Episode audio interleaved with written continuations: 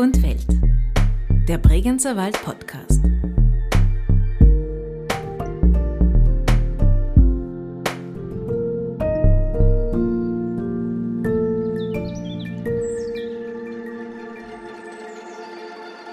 Herzlich willkommen zu einer weiteren Folge von Wald und Welt, dem Bregenzer Wald Podcast.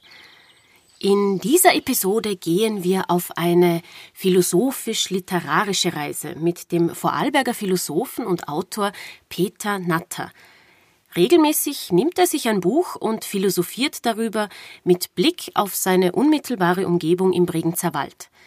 Dieses Mal beschäftigt sich Peter Natter mit dem Begründer der Psychoanalyse Sigmund Freud und seiner Abhandlung Jenseits des Lustprinzips – ein Stück Wiener Geschichte oder man kann doch sagen ein Stück Weltgeschichte, gelesen von ihm in der Gemeinde Eck und Peter Natter geht dabei der Frage nach, wie bringt man die Milchwirtschaft des Bregenzer Waldes und Freuds Seelenanalyse unter einen Hut? Musikalisch begleitet wird er dabei vom Bregenzer Wälder Musiker und Komponisten Benny Omerzell, dessen Einspielungen an Traumsequenzen denken lassen, diese Deutung überlassen wir aber gerne Ihnen.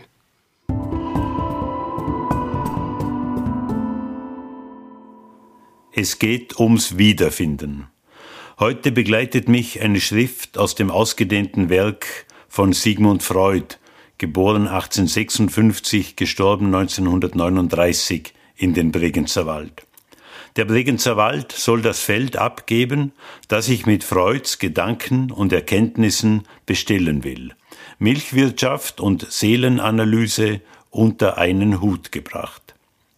Die seelischen Vorgänge, so lautet Freuds umfassende These, die seelischen Vorgänge sind so organisiert, dass die uns allen nur zu gut bekannten unlustvollen Spannungen wie Hunger, Durst, Müdigkeit oder sexuelle Reize ein Verhalten hervorrufen, dessen Ergebnis in der Beseitigung dieser Unlust beziehungsweise in der Schaffung von Lust besteht.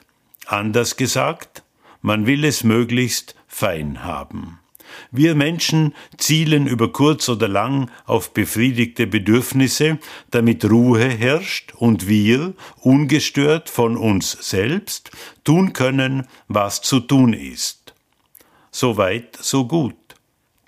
Umso mehr, wenn es gelingt, diese Spannungen auf eine sozial verträgliche, kulturell und traditionell kodierte, also eine ortsübliche Weise abzubauen.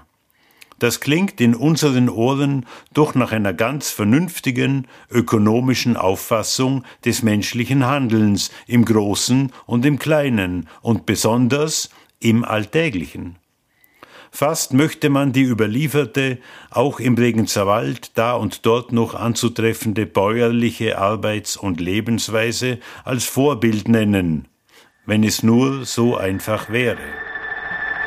Der verdrängte Trieb gibt es nie auf, nach seiner vollen Befriedigung zu streben, die in der Wiederholung eines primären Befriedigungserlebnisses bestünde. Alle Ersatz-, Reaktionsbildungen und Sublimierungen sind ungenügend, um seine anhaltende Spannung aufzuheben. Und aus der Differenz zwischen der gefundenen und der geforderten Befriedigungslust ergibt sich das treibende Moment, welches bei keiner der hergestellten Situationen zu verharren gestattet – sondern nach des Dichters Worten ungebändigt immer vorwärts dringt.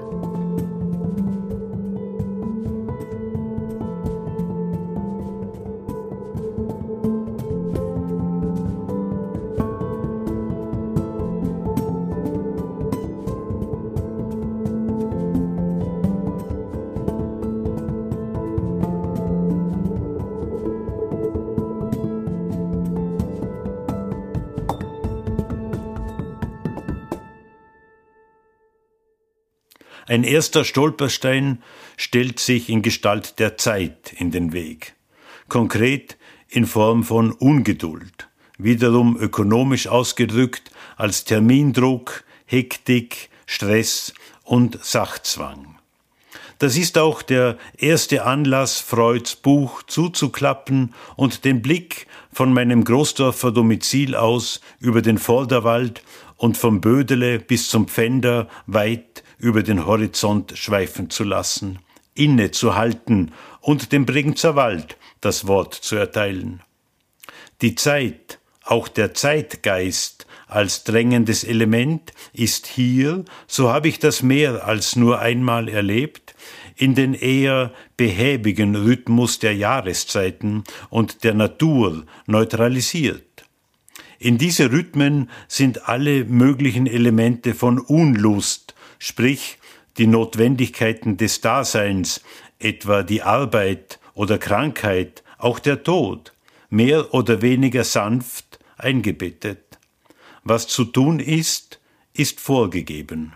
Freud nennt das Realitätsprinzip. Wir wissen, dass das Lustprinzip einer primären Arbeitsweise des seelischen Apparates eignet und dass es für die Selbstbehauptung des Organismus unter den Schwierigkeiten der Außenwelt so recht von Anfang an unbrauchbar, ja in hohem Grade gefährlich ist.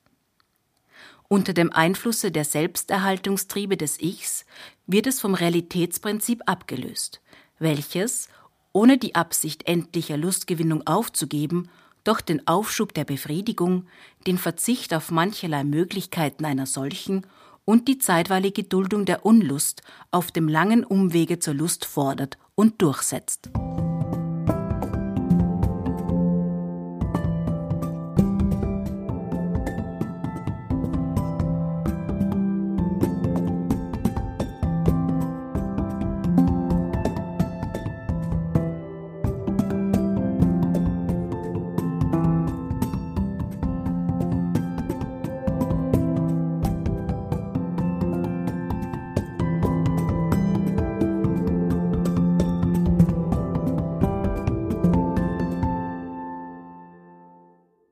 Schon als Kind habe ich in den 1960er Jahren bewundert, unbewusst wahrscheinlich, wie die Bauern, geheimnisvollen Zeichen folgend und auf sie vertrauend, erkannt und gewusst haben, wann welche Arbeiten anstehen. Ich habe intuitiv bewundert, welche Kraft es ihnen verliehen hat, dem Realitätsprinzip zu folgen.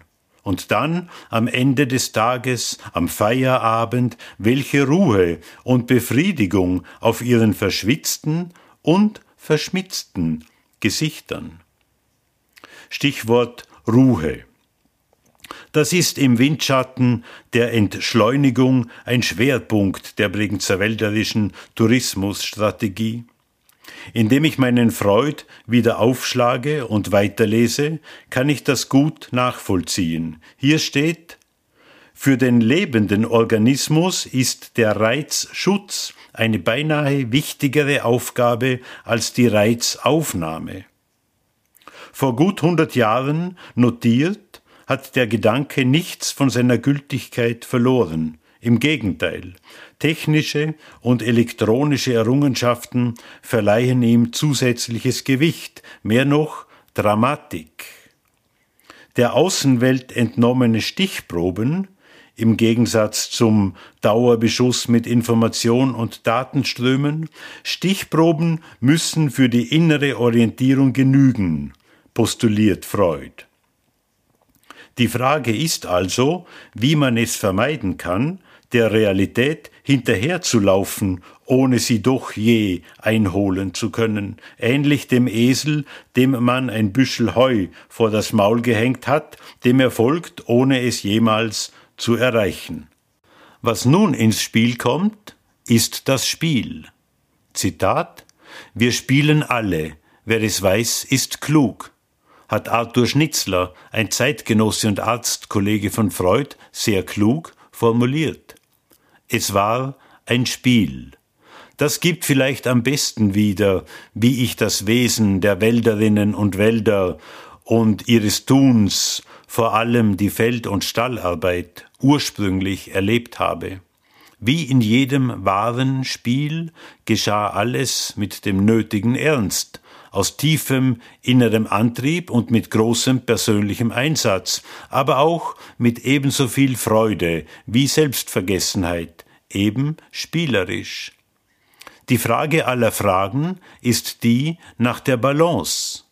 Freud schreibt, das Wiederfinden der Identität ist selbst eine Lustquelle.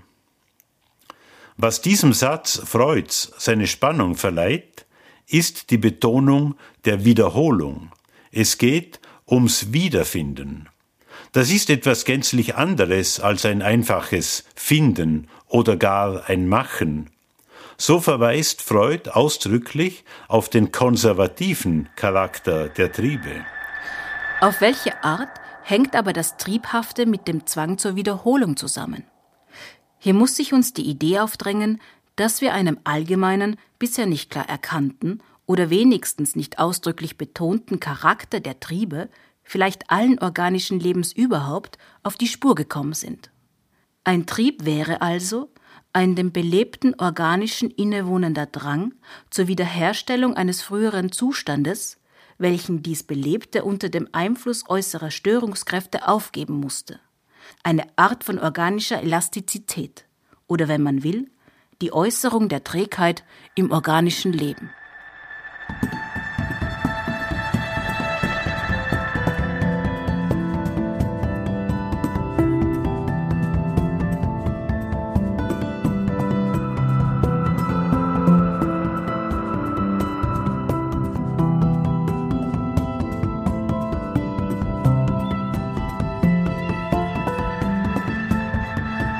Das halte ich für äußerst bedeutsam und für urwälderisch. Es geht ums Bewahren, ums Nachholen, ums Zusammenbringen des Ursprünglichen, nicht einfach des Alten, des Ursprünglichen mit dem Gegenwärtigen.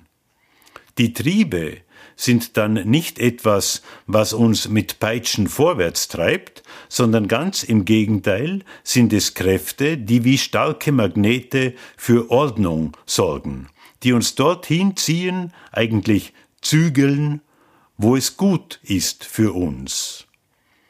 Zitat Ziehe, o Jesus, die Seele mit Seilen der Liebe.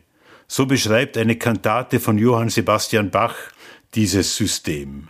Hier könnte vielleicht die Lösung für so manches Problem liegen, das scheinbar nur wenig mit Seele und Liebe zu tun hat. Erklärt nun die Theorie von Sigmund Freud, der nie in Vorarlberg war, den Bregenzer Wald, oder erklärt der Bregenzer Wald, der ja nicht unbedingt ein Psychoanalyse-Hotspot ist, Freuds Theorie. Keines von beiden.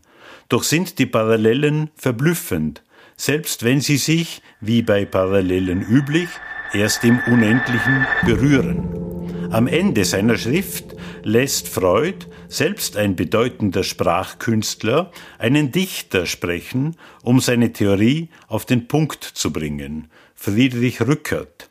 Rückert schreibt, den iranischen Dichter Al-Hariri zitierend, was man nicht erfliegen kann, muss man erhinken. Dem ist nichts entgegenzusetzen. Eigentlich wende ich den Satz überall an und immer, zumindest versuchsweise. Wo immer alle allem und ihrer Zeit und letztlich sich selbst voraus sein wollen in unermüdlichem Fortschreiten, finde ich es ungemein wohltuend und angemessen, menschlich adäquat zu folgen auch im Sinne von gehorchen, von hinhören, aufmerken, erspüren, den Dingen und den Menschen gründlich in die Augen zu schauen und auf den Grund der Seele, wie es so schön heißt, und mich dann aufzumachen, aufzubrechen, womit ich wieder bei Freud gelandet bin. Ich wende also den Satz vom Erhinken überall dort an, wo ich Tempo aus dem Alltag herausnehme, also eigentlich überall. Viele wollen ganz schnell ins Tun kommen und gleichzeitig Zeit sparen. Das ist wohl ein Unding. Es ist eine jener Einsichten, denen man sich entweder stellt oder vor denen man davonläuft, Sie verdrängt und verleugnet, mühsam sublimiert, was eben alles mehr ein Humpeln ist. Das gilt natürlich auch und gerade im Maschinenzeitalter, in einer Zeit der Milch- und Fleischproduktion statt Ackerbau und Viehzucht. Und nicht einmal die vielleicht doch etwas blindwütig betriebene Digitalisierung kann daran etwas ändern. Sie wird es nur notdürftig und gewiss nicht überall glückbringend verschleiern. Der Bregenzer Wald kann das lehren und er muss es wieder lernen. Warum nicht vom Vater der Psychoanalyse von Sigmund Freud?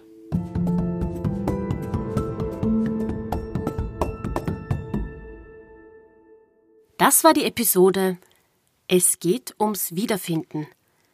Gesprochen haben Michaela Bilderi, Peter Natter und Sophia Roma Weiringer. Musik Benny Omerzell. Sounddesign Richard Eigner. Die gelesenen Zitate stammen aus Sigmund Freud, Jenseits des Lustprinzips von 1920, Studienausgabe Band 3, S. Fischer Verlag 1975. Wald und Welt, der Bregenzer Wald Podcast, ist auf Initiative von Bregenzer Waldtourismus in Vorarlberg, dem westlichsten Bundesland Österreichs, entstanden. Redaktion, Produktion und Gestaltung Friendship is. Weitere Informationen und alle anderen Episoden finden Sie online unter bregenzerwald.at slash podcast. Ich sage vielen Dank fürs Zuhören. Vergessen Sie nicht zu träumen und bis bald im Bregenzer Wald.